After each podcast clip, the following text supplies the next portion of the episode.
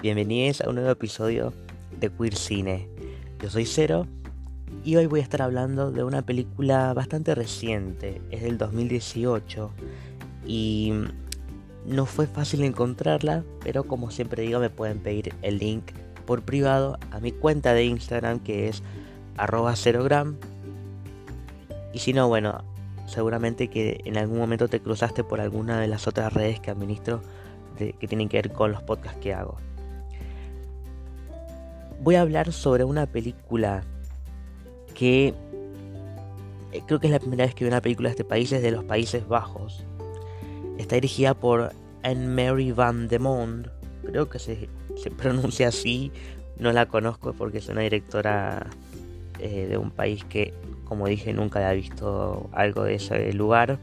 La película se llama Just Friends, hay varias películas gays que tienen este título. Pero esta es la del 2018 y es una película que se hizo para televisión. No, como dije, no es fácil de encontrar por ahí, así que me pueden pedir el link.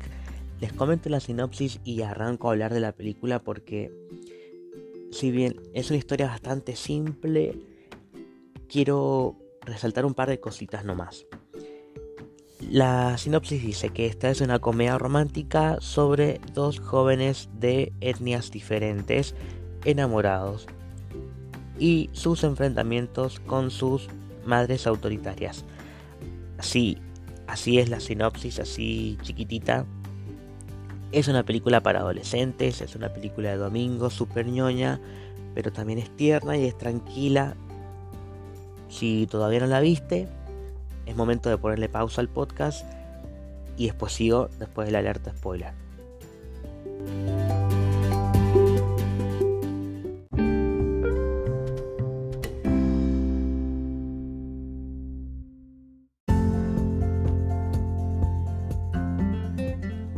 Esta película es un buen ejemplo como película de domingo porque no tiene una historia complicada, ni tampoco es triste, ni tampoco es em, con golpes bajos.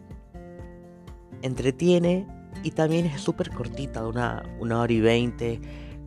Como había dicho antes, eso es una película que se hizo para televisión, así que tampoco tiene una gran superproducción. Tiene lindos paisajes y mm, tampoco son personajes complicados ni difíciles de, de empatizar. Así que sí, es un buen ejemplo como película de domingo. Es ñoña, es para un público adolescente a pesar de que se ven culos y un pete por ahí. Pero mm, eh, incluso bueno, son con, dos actores que parecen salidos de, del porno. Porque son demasiado lindos, hegemónicos y, sus personajes también son como que no, no tienen o no sufren eh, ciertas cosas que como que te hacen perder un poco esa empatía de, de, personajes con tantos privilegios porque como que es, es otra cultura. Dejémoslo ahí. Vamos a centrarnos en la historia de estos dos chicos, entre Jar y mm, Joris.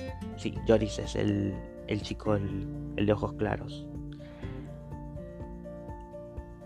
Está, está buenísimo cómo, cómo empieza la historia en la que se nota que entre ellos hay onda, que se empiezan a mirar y que hay un interés y que hay una picardía y hay, hay una conexión. Siempre digo lo mismo, pero eh, se, se, nota bastante en estos chicos. Son jóvenes, así que también es un momento en el que, ok, si hay alguien que te gusta y te da bola, vamos para adelante.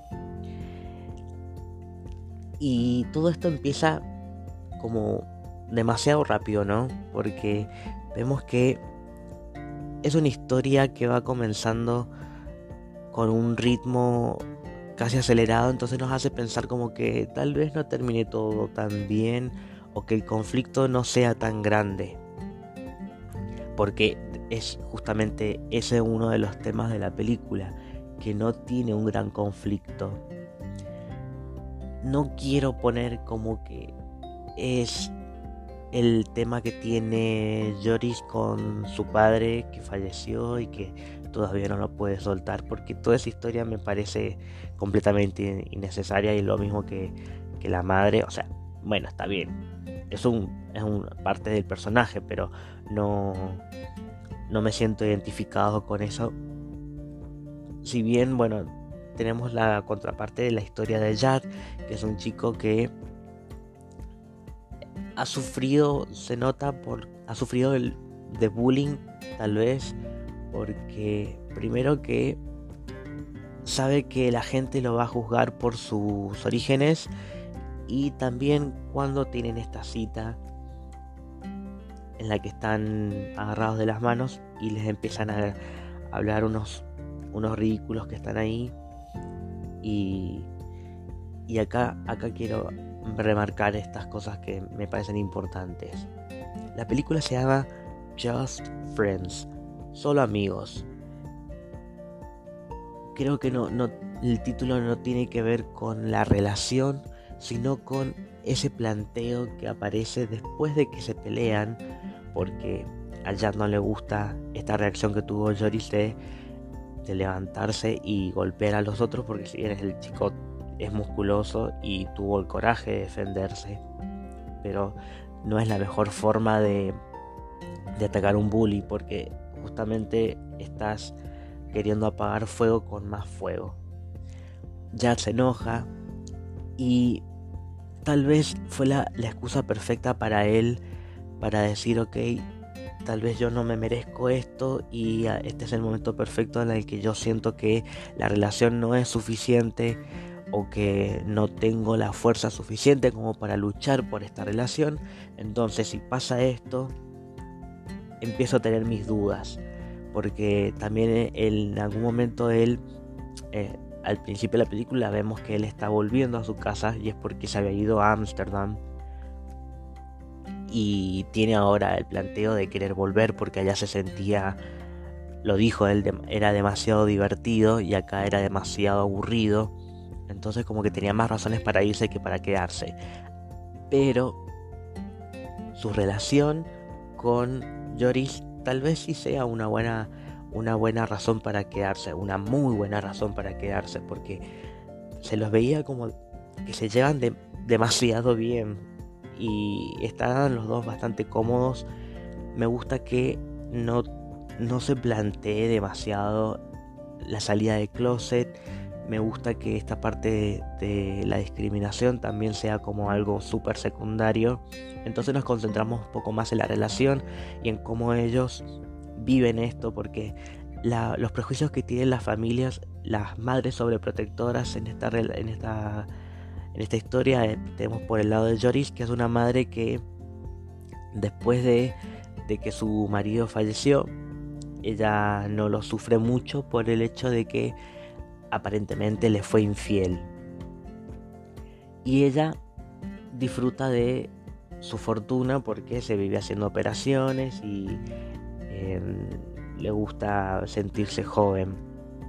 Entonces, también, bueno, tienen tremenda casa y seguramente que deben tener mucha plata porque el chico también siempre se viste bien, va al gimnasio, no trabaja, no estudia y, viven bien. Y tenemos por el, por el lado de Jad, que es un chico que trabaja porque, porque quiere, pero en realidad también es para, para mantenerse más que nada, porque en su familia no, se ve mucho esa necesidad de, que todos aporten, sino de que también lo que quiere es independencia. Y esto es más importante, porque con el padre tiene una buena relación y con la madre es con la que la madre es como es sobreprotectora porque se preocupa por él, pero también es prejuiciosa. Y creo que debe ser como una manera de, querer proteger también a su hijo porque, porque lo ve que sufre discriminación tal vez y, no quiere que pase por esto y, y, tiene sus prejuicios cuando se trata de sus relaciones porque ya le había pasado a Jad antes que había un novio que a ella no le había gustado, este tampoco no le gusta, pero evidentemente no lo conoce. Y no lo digo para defender a, Joris, sino porque justamente no lo conoce. Joris se lo dice. De que no lo conoce, entonces ¿por, ¿por qué lo trata así? Y es verdad, porque por lo menos conocelo y fíjate si, si, si te cae bien o no. Para dar una oportunidad a su hijo también, porque su hijo debe tener razones para querer estar con él. Ahora sí quiero ir a la parte del título. Just Friends, solo amigos. ¿Por qué tiene este título esta película? Este planteo que le hace Jad después de la pelea en la que le dice que deberían ser solo amigos porque él sentía que no iban a durar porque en, algún momento él se iba a querer ir. Y en ningún momento dice que tengan una relación a distancia sino de que sean solo amigos.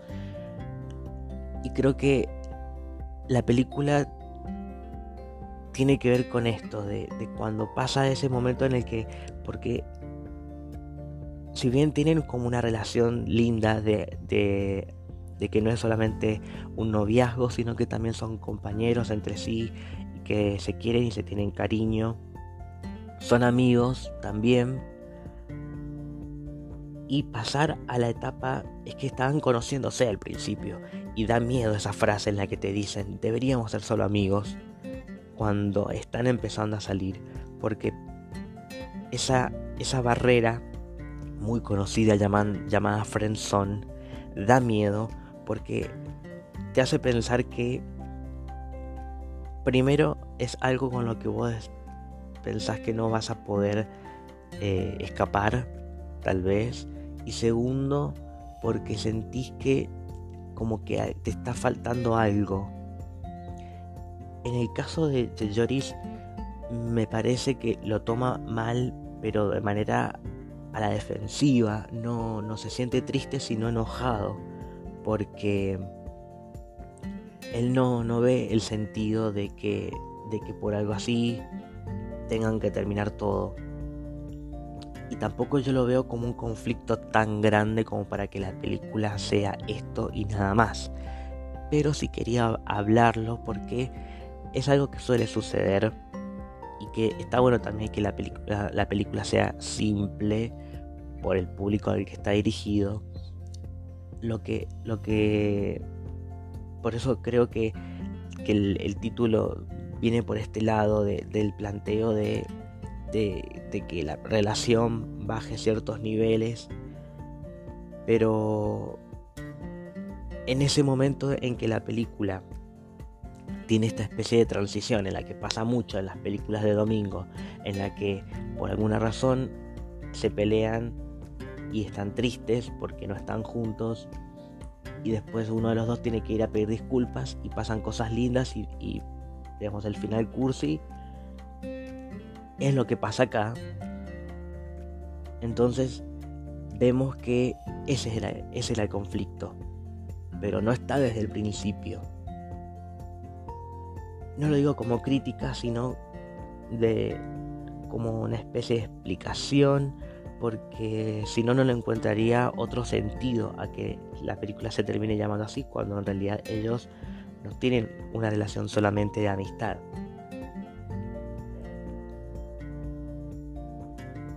No, no, no hay mucho más para decir, pero sí quiero, quiero compartir dos cosas que me gustaron de la película. Primero que me, me encanta que una historia tan simple, pero que no, no sea tan, tan cliché dentro de las películas de comedia romántica LGBT, en que muchos temas que siempre se tocan en estas películas acá están súper normalizados.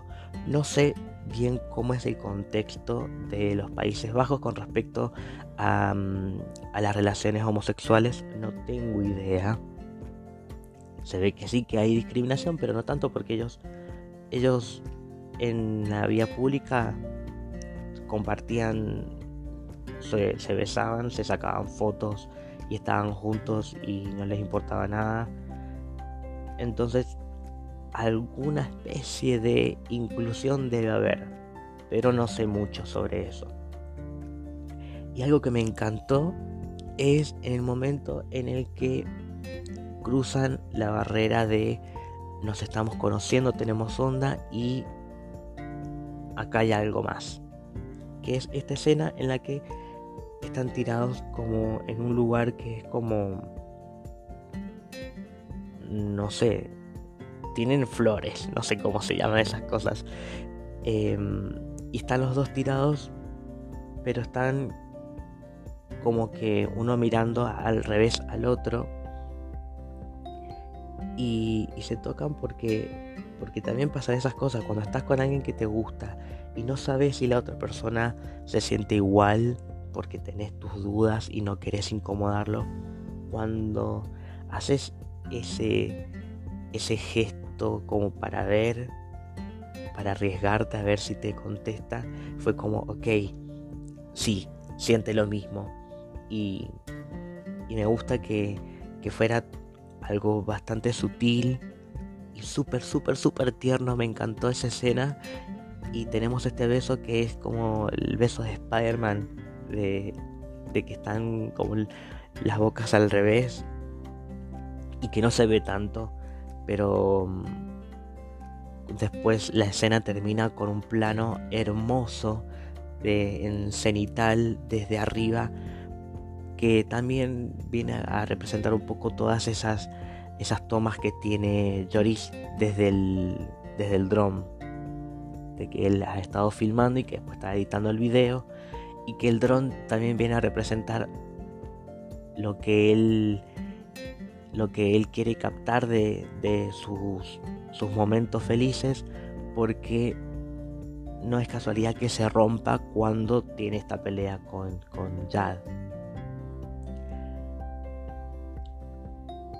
No le voy a poner puntaje porque yo no hago eso, pero es una película que me agradó ver, que me entretuvo. Insisto, es una película de domingo. Me encantaría saber qué piensan ustedes, si ya la vieron o no, si se arriesgan a escuchar este podcast sin haber visto la película. No sé, porque eh, me pueden escribir por, por Instagram, como digo siempre.